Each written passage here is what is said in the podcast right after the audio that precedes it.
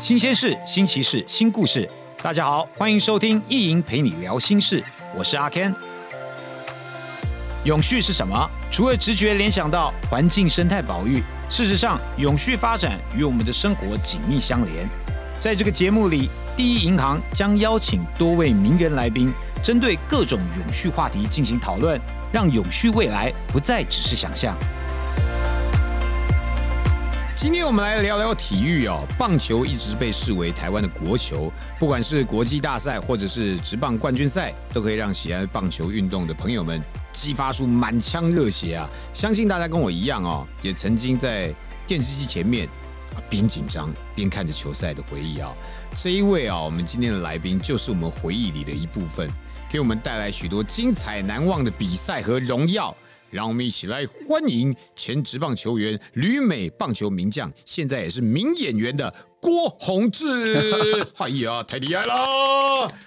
哎呀，您来到我的面前，我其实觉得是看到了偶像。有时候我们演艺人员，我们演出一个戏，还是拍一个节目，就算有很多人看，也只是一撮人看。可是以前大家看你是全部一起看，哎，这这会不会很大的压力啊？其实还好啦，因为其实我们在国外也看不到其他的人嘛。对，你问你的回答，从刚刚我我跟郭宏志一见面，我就发现说他是一个回答都非常简单，然后一针见血的人，对不对？就是反正我也看不到你们啊，对啊，有什么好紧张的？对啊，打中华队会比较多人看啊。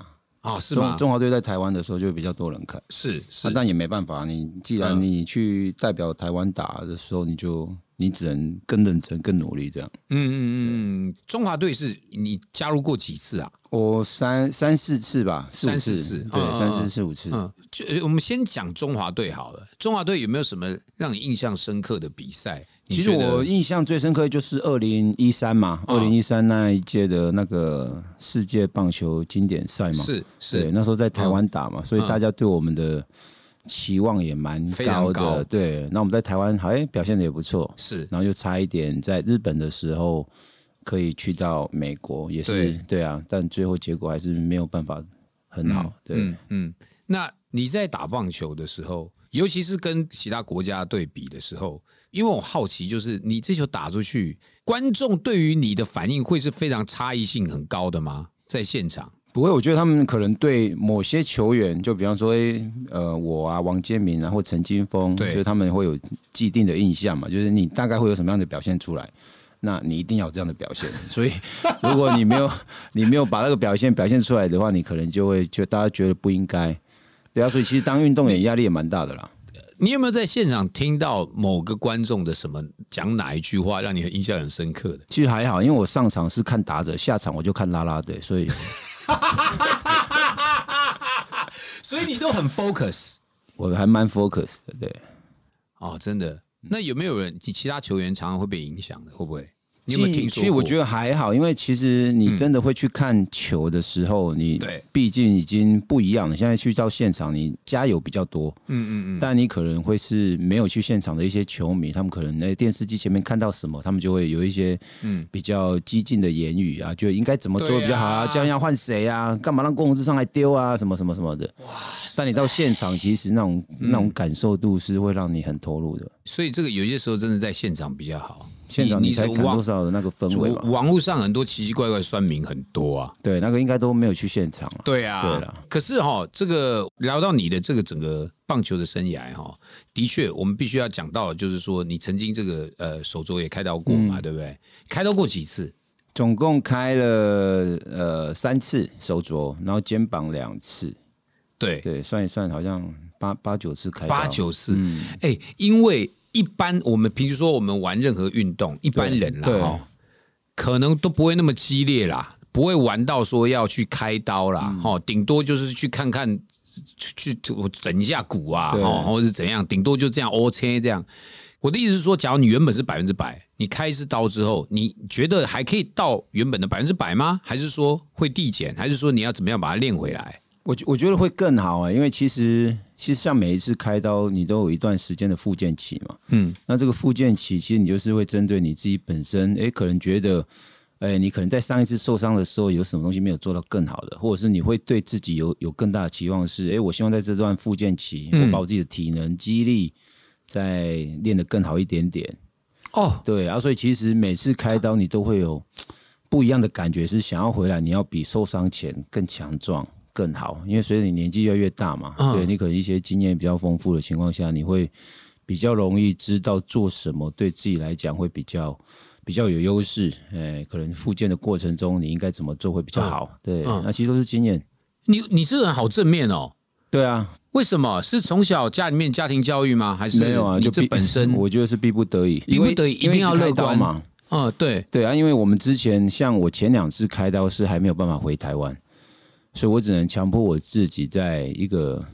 就是陌生的地方，然后你就是你，你只能正面思考了。我觉得对我来讲，就是你你要有个目标嘛，对啊。那如果你没有这个目标的话，你可能做起事来，你会觉得所以，好像做起来也没有感觉，或者我这个没有意义。那我觉得，既然球队都已经给你蛮多的空间，然后也给你防护员、治疗师，然后可能我们当初还会有一些球员是大家大概在那个时间开刀，我们就一起做复健，对啊，所以其实还蛮好玩的啦。嗯，哦，是哦，嗯。这个修复期，呃，都是大概多久？肩膀的话就看人呢，至少都八个月起跳。嗯，对。那现在现在也是啊，就除除非你受伤的部位比较轻微，嗯那不然其实你只要是投手的话，你只要有开刀，一般都是八个月到一年。八个月到一年，哇！所以等于是你会浪费掉一个球季啦。因为我每次看到，比如说有球员，不管是各各类运动啊，叫球员在。球场上面当下受伤的时候，我就很难想象他当下那个情绪。他一定因为他知道他受伤了，他知道了，那就代表说后面的可能一年我就不能打了。那个压力是是不容易调试的。对啊，尤其是像你打到直棒嘛，对啊，你你可能你每年的表现都会影响到你未来在球队的地位。对，那所以像有时候你随着年纪越大，你会越容易知道怎么保护自己，对，保护自己，不要让这些情形发生。就你不会去做一些比较无厘头的事情啊。你可能哎，无厘头，啊对，有可能是你在外外野跑步的时候，你都没有看着你就撞啊，或什么，你你会尽量把受伤的风险留在球场上，真正比赛的时候。所以我觉得那个随着你的年纪来也会有差嗯，可是我觉得你刚刚讲一点蛮好的，就是呃，你在休养恢复的过程当中，你会自己去调试说。那我之后怎么样做会更好？或者是我之前是不是有一些习惯是需要调整的？是这样吗？对，因为其实像我们在做复健，它其实我们以前会常常比喻说，好像是你在修车子，嗯，你会需要很多工具嘛。嗯，啊，但随着你的呃工具越来越多的时候，你越容易把这台车子修好。那复健过程也是一样，你可能一开始从一开始的超音波电疗，呃，简单复健按摩，嗯，然后到慢慢的是，哎，你要去抓呃手肘的位置，或者是你会去思考说，我当初的手是不够高，造成我受伤的风险，你就会开始去慢慢的去找到更好的自己，认识更好的自己。哇，对，然后所以随着每次的复健的过程中。其实你回来的时候，你的意志力会比受伤前来的更好哇！对啊，所以受伤也有受伤的好处啦。是，对哇，你这个是你实际上是在球场受伤，但是这是也是人生道理哎。对啊，是啊，就是我们在呃人生的过程当中，你遇到挫折、遇到失败，你怎么面对它？然后你怎么把这件事情变成你的养分？对，然后继续下去。其实我们的工作就是因为我自己喜真的很喜欢打棒球。所以也蛮多喜欢我的球迷看我打球说：“哎，你投球都没有在保留。”对啊，因为每一场我就当最后一场在丢嘛。我们有时候可能也不知道今天丢完会不会手又受伤。每个人处理方式不一样啊，但对我来讲是我我蛮享受这个过程的。嗯嗯嗯。所以你一开始从小时候吧，哈，嗯，就是第一次上场打棒球的时候，你就就热爱这个运动了吗？还是这是怎么开始的？你的热情对于棒球的？其实我们是小时候，其实我就蛮皮的。啊，那我喜欢就是捡到东西就乱丢，所以其实我我我家附近真的很多玻璃什么都被我丢丢破过。那我们去打棒球的时候，我才说，哎，原来 原来你可以在球场上面丢，然后我丢这样还不哎丢的好，还有人称赞你，哎，我想哎那不错哦，哎丢东西可以哦，所以才会觉得哎那棒球还蛮好玩的，对不对？你丢的越快，丢的越准。摆对位置。对啊，所以其实这就是人生的体验嘛。你你你球球速最快是多少？我上次球速一五九，一五九哈，一五九。我常跟我朋友讲，我朋友说：“哎，你今天因为他们会看电视嘛，他们就说：哎，你球速今天一百五十九很快。”我说：“没有了，现场更快。”真的很强哎！你棒球已经打的这么好了嘛？哈，但现在你是一个演员，当然啦，你前面有在全明星运动会里面啊，都已经有出现过了。但是这一次真正到一个电影里面演一个角色，这个你拍完戏的感觉是怎么样？你自己觉得？我觉得蛮好玩的啊，因为其实，在拍戏的过程中，我觉得是本身刚好跟这个角色还蛮类似的，所以其实我。也没有什么太大的压力，对我来讲还蛮适应的。真的吗？可是还是不太一样啊，因为有些镜头摆在你前面，那导演又要喊 action 或者是五四三二这样，他他不会让你觉得有一点点不自在。还是还好，我觉得可能是我们之前在打比赛的时候也面对比较多镜头，对，所以可能对摄影机没有那么的排斥。好，我们还是要回到这个体育上面来说。哈，你在国外打球的时候，哈，你观察到的就是国外的企业是不是也对扶持运动这个部分有没有什么样的做法是我们值得借鉴的？有吗？其实我们在国外的时候是蛮多有一些周末的一些。团体训练，不管是足球啊、篮球啊，对，或者是羽毛球啊，就是棒球，他们其实嗯。蛮注重小朋友在周六周日跟家人相处的时间。啊，所以像像我们每次回美国，我们就会很开心啊，因为周末的话约几个朋友，然后我们几个大人就在那边，小朋友一起在一起玩，所以我觉得他们在可能在周末的这个时间去举办这些活动，或者是或者是让大家可以去参与，我觉得我觉得这个跟台湾比较不一样。对台湾是怎么样？台湾比较没有这样，台湾都校队居多，校队，台湾几乎都是校队居多。台湾比较没有那种社区棒球，但这几年越来越多了。是是是是是。对，那其实就会像国外一样，它其实也不一定限制在棒球，它可能有一些是呃亲子聚餐，对，然后让你在亲子呃相处的时间里面，然后大家一起玩一些。基本的体育这样子，对他就是办活动了，他就是反正哪一个公司哪一个企业，对，他就举办了一个活动让大家参与，让大家参与。因为有一句话叫做“体力就是国力”，当全民拥有运动习惯的时候，这个对国家的竞争力也会有所提升嘛。哈，我记得我以前呃在加拿大的时候，是很多学生都会去打了垒球，球速稍微慢一点点这样，那他们自己都会组队，然后可能有一些企业他就会举办。他们自己的比赛，那你反正你可以去报队参加。对，这样其实好像对国外好像是一个蛮平常的一个活动，蛮平常的啊。就可能他们会赞助一些球衣啊、球具啊这些。对，可能对一般人来说，他可能没有办法去了解为什么为为什么要去打棒球，可能要去负担这些东西，或者是有些人他比较没有能力的时候，他因为这些球具可以运动，让他喜欢上，对，喜欢上这个。对对对，而且重要是因为很多球类运动它是需要其他人一起参与的，嗯，所以你有时候可能自己一个人，你知道吗？假如你一群人大家一起去做这件事情，你自然而然也就会跟着去做了。其实这个蛮重要的，而且你我我听说你在去年也成立了这个郭宏志运动发展协会，对不对？这个是在推动基层棒球的巡回过程哈。对，你其实也发现了很多孩童是因为家庭的因素没有办法得到。一些好的训练资源，对，甚至连三餐温饱都有问题，对不对？对，这个你你推动了有一个叫做爱心代用餐吗？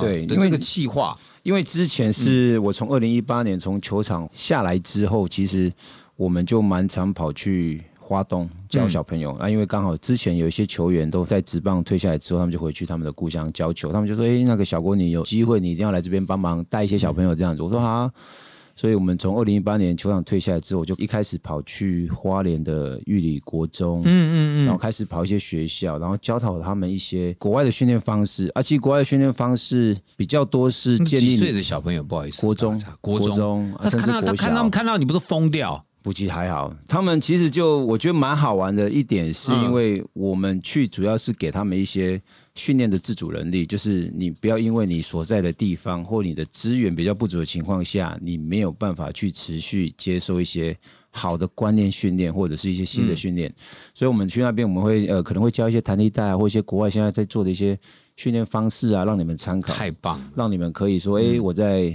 不管在学校、在宿舍、在家里，其实我我想要更好，我刚刚他们讲说，我想要更好，没有人可以阻止你嘛。嗯，所以就是给他们一些自己训练的一些想法跟概念。嗯，那时候才会发现说，好像诶，好像有一些小朋友他是可能家庭环境不是对没有那么好的情况下，他可能有时候变成吃饭啊什么，他都比较匮乏嘛。而其实像有些在华东地区的，他们一定要成功。嗯，才能改善整个环境嘛。所以其实像花东的体育的选手也比较偏多，嗯，因为这是这也是他们努力的目标嘛。啊，所以如果我们在某些情况下可以给他们不要担心的事情那么多的话，说不定他们就有更容易成功的一些一些机会。对对对，所以才会开始有这个想法啊，看怎么去执行这样子。对，所以你这个爱心代用餐的这个计划，其实跟这个第一银行的理念是不谋而合的。对，因为因为第一银行哈。长期的耕耘基层体育，比如说我们有捐赠呃训练的器材啊、装备啊，以及赞助训练的经费，让他们没有后顾之忧，专心的投入在训练的过程当中，将来成为优秀的体坛选手。这个都是我觉得在培育选手上面非常重要的。你就是要让这些选手们，他们能够开心、放胆、专心。去做这件事情。对，大家记不记得在东京奥运勇夺举重铜牌的陈文慧，以及在帕运羽球夺得第四名的方振宇，他们都是第一银行长期赞助培育的选手。你你知道台湾大概有哪一些民间的团体在做类似的事情吗？其实我觉得像台湾，我们之前也蛮多有一些团体，他们也是会举办一些训练营啊。然后就是我觉得大家其实台湾对这方面的。认知都还蛮不错的，就是也给，因为台湾的运动选手多嘛，他还是需要很呃各各行各业除了基本的一些赞助以外，他们可能要举办一些呃训练营啊、比赛啊，让更多小朋友去参与，因为我们有时候是。怕小朋友他没有表现的舞台，是对，所以我觉得好像举办一些训练营，这些好像也不错。去训练营的过程当中，除了训练自己之外，他们其实也就是可以跟其他更多不同的选手互相交流，对对不对？这个都很重要。嗯，好，其实像第一银行这样的金融单位哦，除了赞助体育选手之外呢，呃，优秀运动员可以成为行员，并且呢，他们可以安排退役转任为教练。将经验继续传承下去，这个其实你自己本身也就是这样子了。你退役之后，你把一些国外的经验、训练的过程内容带入到台湾，其实你对台湾是是一块宝哎。对啊，像我觉得在台湾有这种方式是很好的，就是你你可能在打球的时候，就是你把一部分的担忧的东西已经先拿掉了嘛，就是不管我球打的好不好，我到最后我还是可以，诶，比方说成为航员，或是在这个体系里面持续有一份稳定的工作，我觉得对。这对球员或运动选手来讲，他会是一个内心很大的一个。保障。啊，我觉得其实像运动选手，他其实到了某一个年纪之后，他需要的是这种安定感，就是不会说哎担心会不会没有明天这件事情，会不会说哎我花了十几年的训练，结果我在比赛哎可能某些因素让我表现没有很好的情况下，那。我要怎么办？嗯，所以其实我觉得，像像第一场，像这个，他们如果持续有在做的话，觉得对运动选手来讲，会是一个很好的生活体验呢。没有错，因为这个其实是可以从这个政府或者是企业大家一起共同的去努力，嗯，然后让这些球员们在往后的生活上面也能够，就像你刚刚讲的，就是他有一个安定的感觉，对，这个是很重要的。嗯，可是在台湾当前的这个体育环境下面，哈，成为一名。的优秀的选手其实不容易嘛，哈，所以意营以这个建教合作的方式，跟啊松山家商啊携手培育许多桌球的国手啊，代表台湾啊为国争光。其实他自己本身要有天分之外，在这个过程当中要花费很多很多的经费啊，跟严苛的训练啊。你觉得应该要如何打造出一个让选手没有后顾之忧的环境？其实我觉得，如果像企业或者是政府，它持续有在赞助的情况下，或者有在支援的情况下，我觉得运动选手本身他对自己的认知要很清楚，他自己本身也要对这方面是觉得说他一定要成功，或者是他现在得到这些资源不是应该的。对，所以我觉得运动选手或多或少，你可能你花费比较多的时间在你喜欢的这个运动产业里面的时候，你当然。希望得到一些回馈嘛，嗯，那就是代表说你要比别人更认真，或者是你也不能完全放弃掉学业这一块，所以就相对的是，呃，你在做训练的时候，你要珍惜这些资源，嗯，然后看能不能把这些资源继续的给以后的学弟们，嗯，我觉得我觉得这样子一直循环的话，会让整个环境越来越好。对，嗯，当然啦，我们相信有好的体育环境哦，就是对于台湾选手最大的支持了哈。那第一银行长期支持国内体坛的发展哦，也受政府的肯定哦，蝉联体育推手奖的殊荣哦。相信第一银行和大家都一样，都是希望呢这些举动能够发挥抛砖引玉的效果了哈，唤起企业与。民众哦，对于偏乡学童的关注哦，不仅照顾城市里面的小孩，对其他角落的孩子也是呃台湾未来的希望嘛哈。因为各个企业他们或多或少都会举办一些比赛杯，或者是有一些奖学金。那在那对，那在我们小时候的时候，它其实蛮大的一个鼓励。比方说郭元志奖学金啊，这些就是哎，你可能要是在去打这个比赛之前，只要你可以中到这个代表队，那就代表说哎，你你出国的一些费用啊。或者给你一些零用钱啊，你可以可以不用自己负担。我觉我觉得那是一个很棒，让小朋友在在小时候的时候会有那种概念，是哎呦，我我球打得好，原来可以获得某些回馈，而不是像教练讲，就是哎一直练球啊，你比赛没有什么目的性啊，打得别人好又怎么样？那其实对。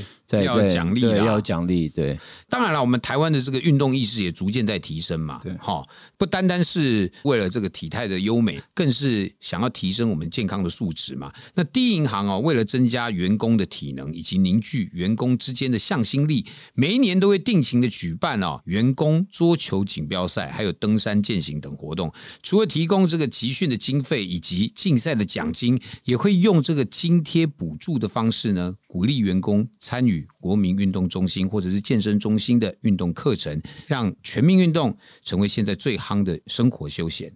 这想要请问一下郭宏志，对于这个没有什么运动习惯的朋友，你都会怎么样鼓励他们？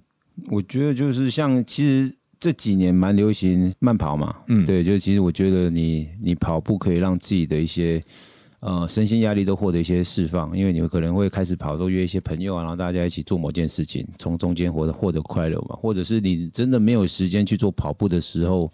我觉得也可以，就是用走路的方式是去哎到一个目目的地，然后用走的，用走的散步一下，对，或者是你晚上的时候可能吃饱饭的时候在外面散步一下，我觉得那其实都会对对你自己的一些生活的压力都会都会蛮有帮助。你你可以讲说，比如说你家人会不会有些人是很不喜欢运动的？然后你就会鼓励他，希望他做一些什么样的改变调整，有没有？会啊，可能就是像以前爸爸比较比较忙嘛，他比较没有时间运动嘛，所以我就会故意把家里的东西打破，让他来追我。不要在那边讲笑话，他 突然来个笑话干什么？啊，好烦！他 追着你打，对，追着我打的。OK OK，好，但是好，让我们鼓励一下一般的朋友，好，一般朋友就是现在真的是大家生活压力比较大了哈，他上班族加班时间越来越长，他就没有在动。啊，啊，你也不能到处打破东西让大家来追你啊！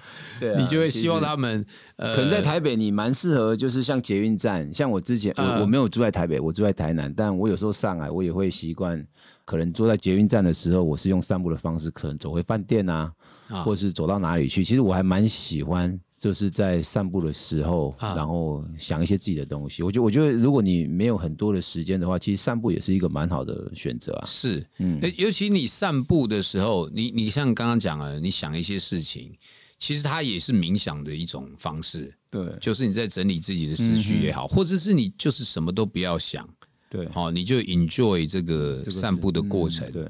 它其实对身心也都是有帮助的。对，其实平常透过这个日常通勤的方式啊，来培养运动的习惯，这个是最好是这样了哈。就是其实我们这样做的时候，就可以节能减碳了啊，降低空气污染，又能够增加身体的活动量，等于是赚到健康了啊。其实这个只是习惯上面的调整，对，改变一下。喜欢流汗的感觉就还不错啊。有些人就是不喜欢流汗，你怎么办？你怎么样跟他说？我就会可能带他们去露营的地方，或是山上的地方。因为现在有些其实像像我妈妈好了，我妈妈她平常也不太爱运动，但她很喜欢爬山。哦，对啊，所以你就可能带她去山上的时候，她就会喜欢。可能他们都觉得空气比较好，就是要运动嘛。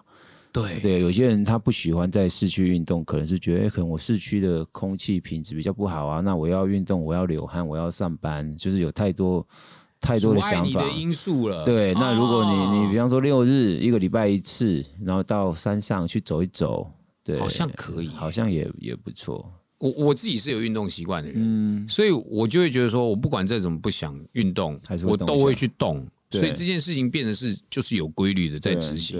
可是对于不喜欢运动的人来说，你要给他一些诱因啊，对不对？让他真的这样开始。像你刚刚讲的，就是对啊，他如果喜欢看看大自然，他如果呼吸新到新鲜空气。他其实就会多去走一走，对啊，或者一些古迹啊、观光景点啊、老街啊，你其实都是可以要用散步的方式才能得到嘛。对，比如说那个地方是在两公里之外，那你必须要徒步过去，你才能够找到巷子里面好吃的牛肉汤，类似这种啊，他可能就会愿意这么做，对对，这真的蛮棒的。好，但是不管是任何的运动哈，我们都是希望能够避免到运动伤害啦。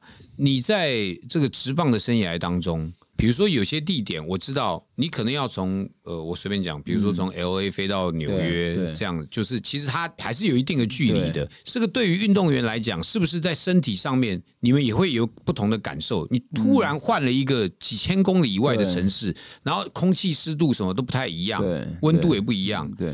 就于职业选手来说，是不是也要提早到那些地方？对，像我自己的习惯是，不管我们今天是从 L A 飞到呃，可能比如说飞到 Pittsburgh，或者是飞到纽约，它其实早晚是不太一样的，可能就差几个小时。那对我们来讲，就我们还是习惯配合当地的时间，配合当地的比赛时间，提早到球场去感觉一下球场的温度啊，或者是它这边的气候感觉怎么样啊？像我们之前去芝加哥的时候，那边的就会下雪。对，那在 L A 是完全不会下雪，不会下雪。那你就可能在是，你可能在练球的时候，或者提早到，你要去感受一下那些气温的变化。而且你做这些都是为了让你自己更好嘛。对，因为对你，当你作为一个职业选手的时候，你其实不能有借口，不能有理由去去讲说，哎，是什么样的情况造成我今天表现失常？你要对自己的行为负责。诶，这个是专业的一部分。对，那如果是比赛完之后呢？你们通常会做什么样子的？比如说，你会做收操吗？还是做拉筋吗？还是会自己自己看？因为有些人他可能他的习惯是他今天没有上场，或者他没有下场比赛的话，他可能就不想要那么累，他就会可能就是回家早一点睡觉。那甚至有些人他是可能我今天有比赛，那我投完之后，我可能还需要跑步伸展。冰敷，所以其实每个人对待自己的身体的状况不一样啊。但其实当当我们之前在国外的时候，其实球队都可以因为你的需求，尽量的去配合你啦。嗯，对。啊，重点是你要有足够时间休息。对啊，所以，我我就说，你你你等于是把国外的经验带回来台湾嘛？就是那台湾的，比如说你这些小朋友，你会不会就特别希望养成什么习惯，是原本在你们年轻的时候是没有的，但你现在会想要提供给他们的？我还是希望。就是我们现在去带的一些小朋友，是可以让他们知道说准时的重要性。准时不是对准时不是说球队集合的时间提早半个小时，而是你对你自己身体的需求。就比方我自己话是提早赛大概三个小时。天哪！对啊，因为我对我自己会比较，因为我知道我说我开了很多次刀。所以我需要热身的时间比别人久，所以我会提早到球场做热身啊、运动按摩啊、伸展啊，我会做比别人多。所以等球队大概三四点要开始练球的时候，其实我身体是准备好了。对，那你会比较从容去面对这些挑战。对啊，但有些人不一样，有些人他喜欢那三点半的时间，他可能三点到。嗯，一般来说，这种的运动生涯都不会拉的太长太长。对，哦。哎，这真的有差哦，还是有一点点差别对啦，对，还是有一点差别。他突然到了球场，然后就要用这么激烈的方式去使用他的身体，因为长时间来讲，就是变成你怎么看待自己身体嘛？你怎么看待职业运动这一块？嗯，对啊，你有多爱你的身体，多想要照顾你的身体。对，然后我们是没办法，因为受太多次伤了，嗯，所以一定要做这些准备，才能让我的身体进入这些状况。哇，对，那动作的部分。就是我知道以前啦，可能年纪很小的时候就教了这个球员投变化球啊等等的。那因为姿势的问题，常常会导致于他们的手肘啊、嗯韧带可能就发展的可能就不是那么健全，或是常常会有受伤的状况，而导致于说他们在成年之后的表现就可能不如预期。在这一方面，你对我们的下一代有没有什么样子的？我觉得，我觉得多少还是有一点影响啦。因为讲实在话，是像如果我们以国外跟呃亚洲的差别来说的话，亚洲可能真的在小时候这个阶段，我们某些球路丢的比别人好，只差球、变化球这些是。但你可能在小时候没有受伤，但它有一些累积。可能当你到职业或是更高等级的时候，你要挑战身体的极限的时候，你或许受伤风险就比别人来的高。那因为在国外，其实。国外的运动选手，他们可能在国高中这个阶段，他们不会只有玩一种运动，对。他们可能会玩美式足球啊，可能会玩棒球啊，可能玩类似呃跑步啊，都会玩。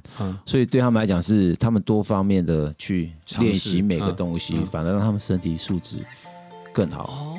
对，这样子，对，所以不管做任何事情，我是觉得好像我们要做一个比较长期的规划。对，这个经验真的是要传下去，哈，让下一代的运动员能够表现得更好，太棒了！我们今天真的很感谢郭宏志分享这么多运动的心得、小 paper 啊，专业的意见等等的啊。呃，虽然踏出第一步总是比较困难，但是如果能够保持着轻松的心情，不要给自己太大的负担，相信。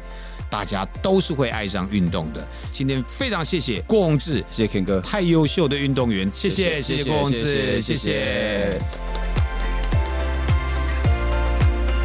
好的，如果大家喜欢这个节目啊，欢迎到各大 Podcast 收听平台订阅节目啊，留言评论评分一定要五颗星好吗？并且分享给你所有的朋友啊，我们下次见喽。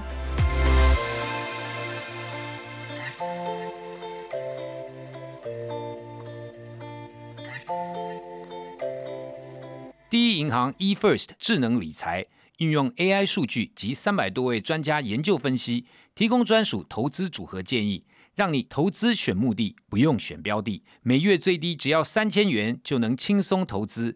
请立即上网搜寻 eFirst 智能理财。第一银行就在你左右，第一银行就在你左右。